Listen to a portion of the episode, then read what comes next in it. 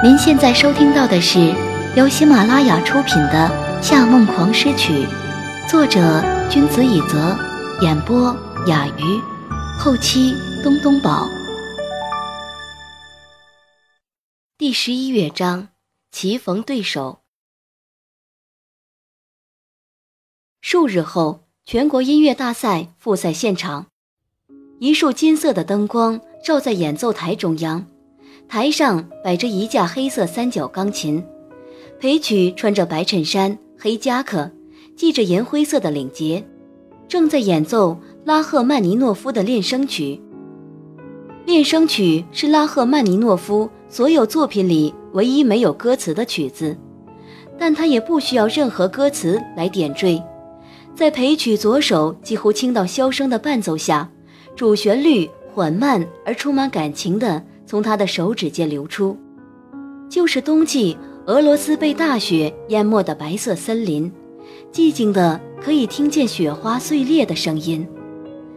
这原本就是一首十分悲怆的乐曲，此时更是被他演绎的忧伤到了极点。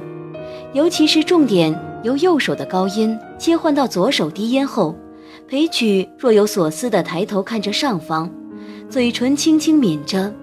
眼神简单的近乎透明，沉重的音节一下下击中人的心房，让一些观众都不由红了眼眶。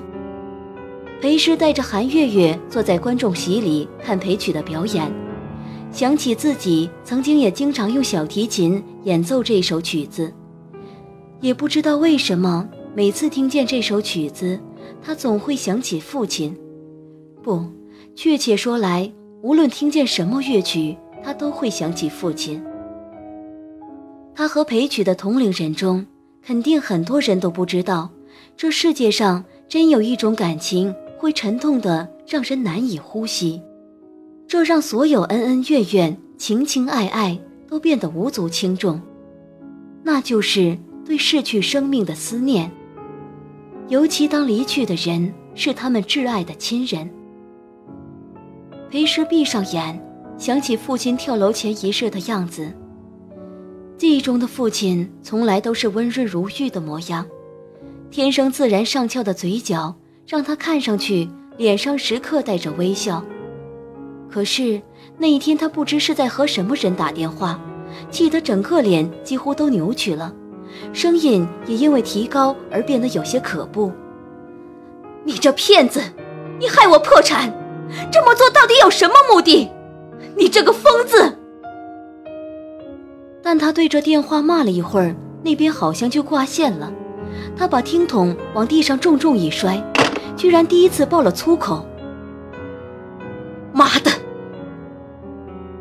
话机被落地的听筒拽着摔到了地上，他不解恨，又往上面狠狠踹了一脚。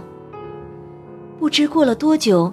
他才留意到墙角正在怯生生看着他的两个孩子，有些恼羞成怒地对他们吼道：“你们走开！”姐弟俩害怕极了，像两只受惊的小动物一样躲回了房内。可是没过一个小时，裴少就回到房内，重新用大手扶住他们的脑袋。诗诗，曲曲。对不起，爸爸刚才对你们这么凶。他在黑暗中身影模糊，声音也微微发抖。没事的，爸爸。小曲用肉肉的小手抓住父亲的大手，非常懂事认真的看着他。我们知道你心情不好。裴少看着女儿不堪清楚的脸，哽咽着说道：“是是。”你会怪爸爸吗？爸爸好没用，所有的钱都被人骗走了。爸爸，没有钱没有关系啊，我们长大了以后会赚钱养你的。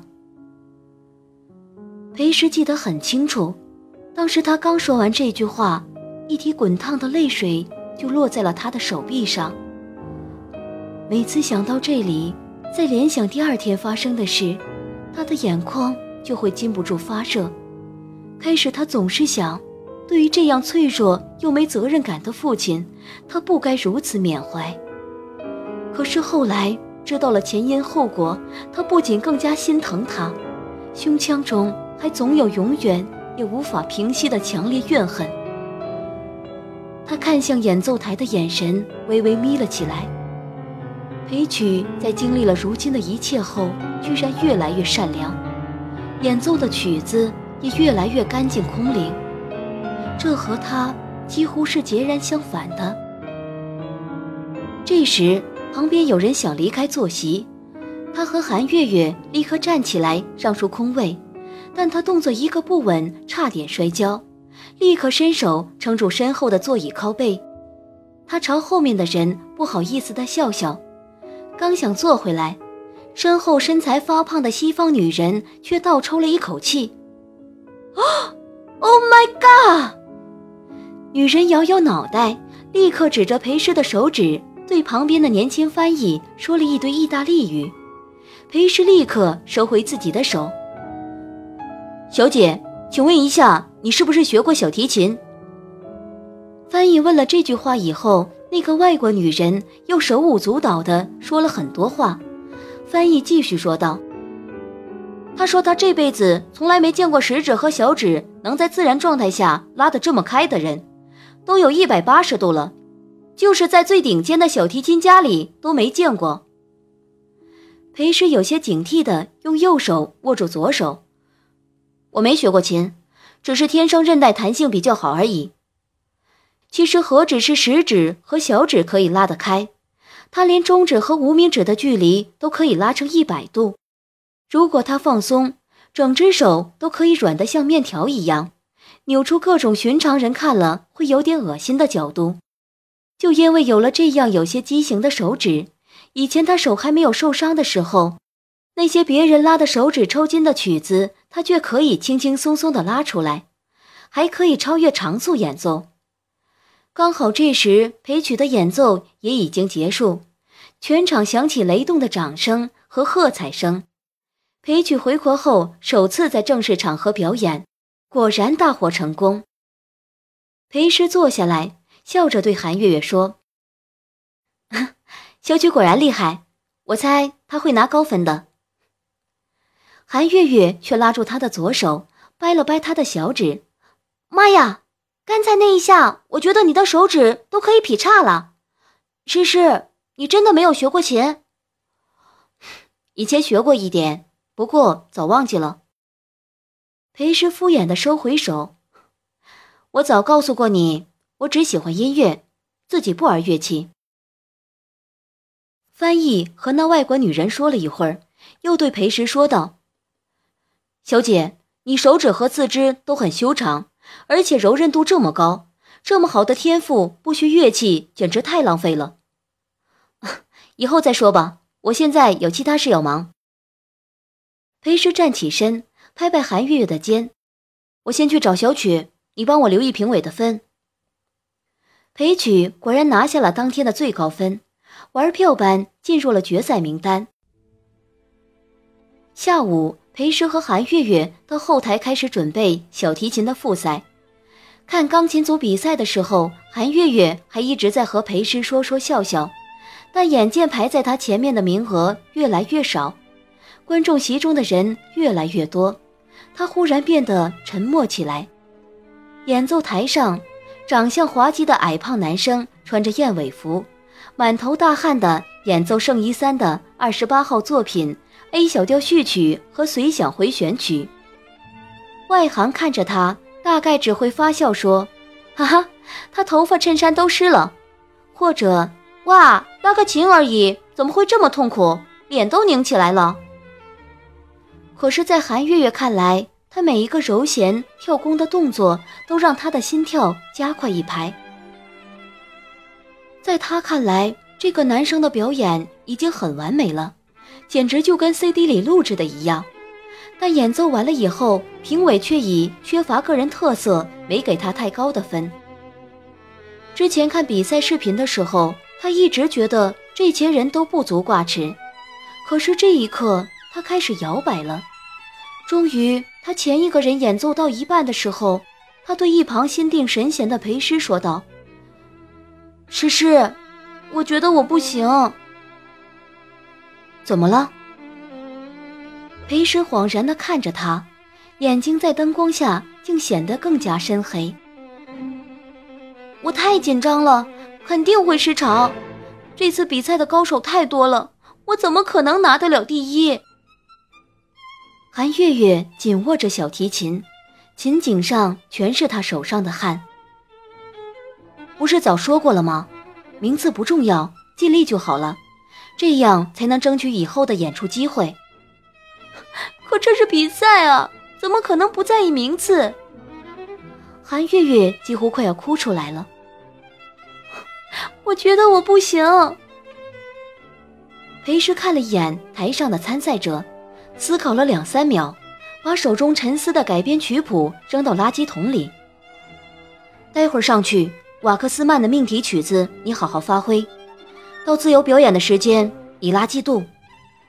韩月月怔住，为为什么？嫉妒你学的时候没压力，而且也可以演奏出个人风格。感染力还是很重要的。韩月月看了一眼垃圾桶，可是那首曲子是你辛苦改编的，这样不是太浪费了？辛苦是为了成果，没有成果，辛苦了也没用。裴师拍拍他的肩。月月，赫拉克利特曾经说过一句很出名的话：没有人两次走进同一条河流。不知道你听过吗？什么意思？世界上任何事物都不可能出现两次。记得我们上学时生物书上的那些人类剖析图吗？那些都是电脑模拟出来的。实际上，每一颗心脏都是不一样的，就像我们的指纹一样，是独一无二的。你喜欢的曲子，你的演奏风格，你通过曲子抒发的感情，也都是独一无二的。只要你将这些特色展现出来。哪怕技巧不到位，也会遇到赏识你的人。韩月月皱着眉，像是一个很容易上当受骗的小孩子一样。真的吗？哪怕现在你面对的人是夏娜，也不该感到害怕，因为能超越你、能比你更灿烂的人，只有你自己。裴师拍拍他的肩，记住，其他人都和你无关。最终，韩月月上台的时候还是有些紧张。不过，也正如裴师所预料的那样，她更擅长性感华丽的嫉妒，而非自己为她量身定做的曲子。她穿着黑色的裙子，演奏着大红色的嫉妒。这一刻，连琴曲都变成了盛放的玫瑰，浓香四溢，浮华绮丽，娇艳的可以与八月的天空媲美。宏大的，如同尼采的《狄俄尼索斯祭歌》。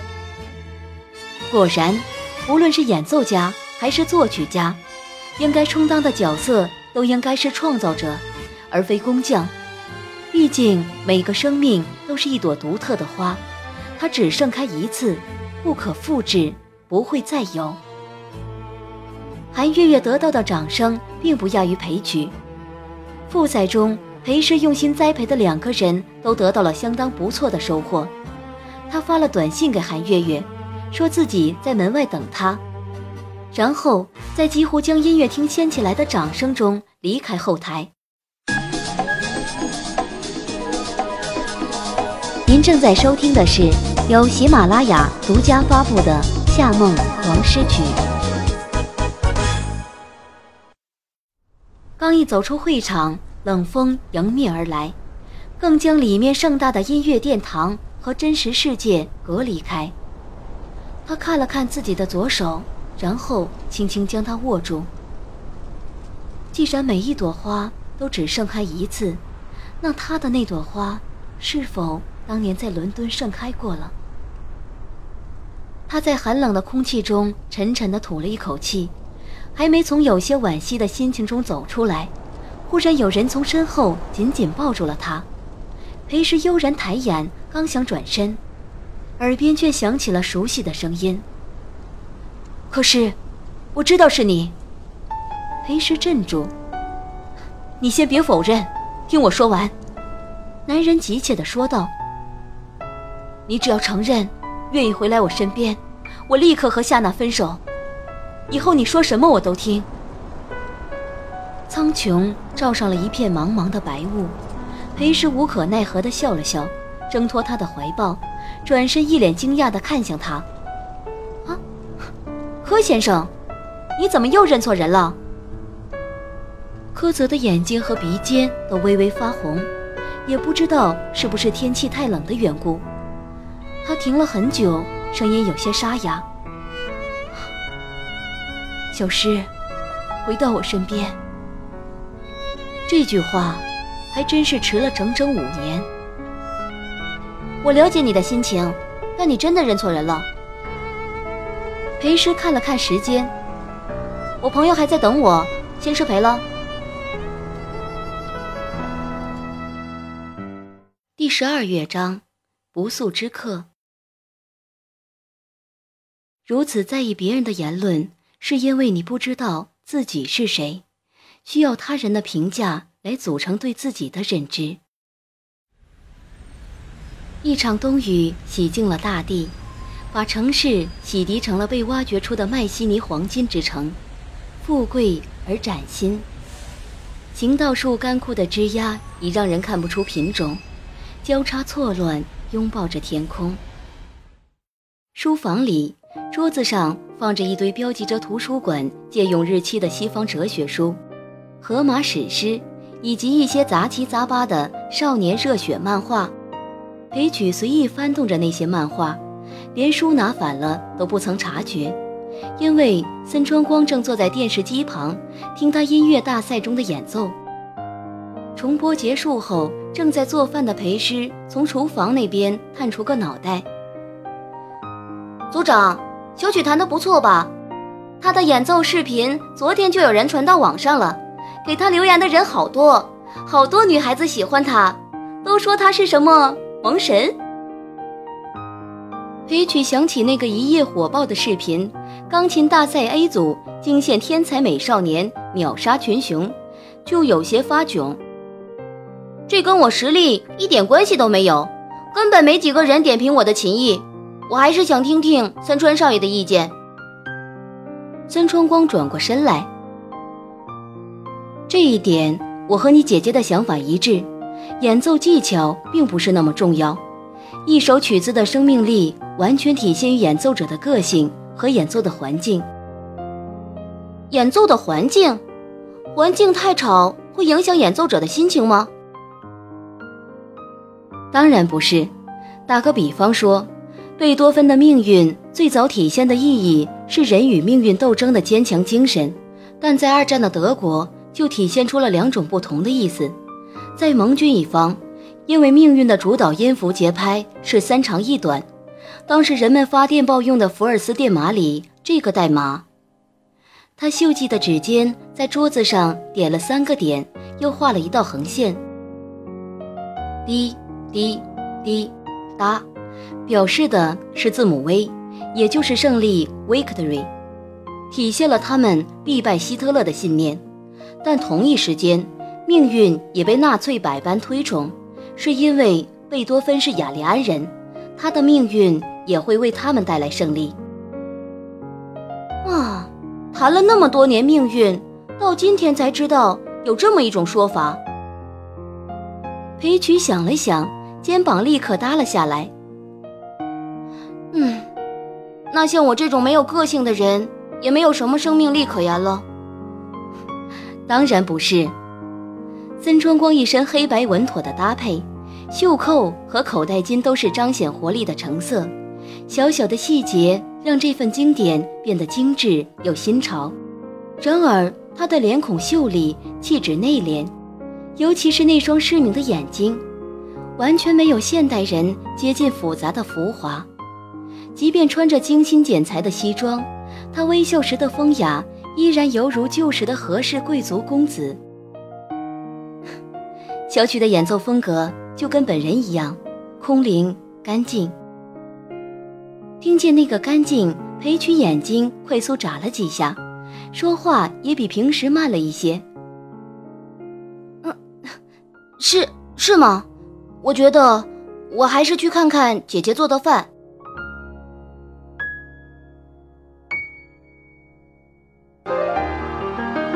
听众朋友，您刚刚收听到的是由喜马拉雅出品的《夏梦狂诗曲》，作者君子以泽，演播雅鱼，后期东东宝。更多精彩有声书尽在喜马拉雅。感谢您的收听。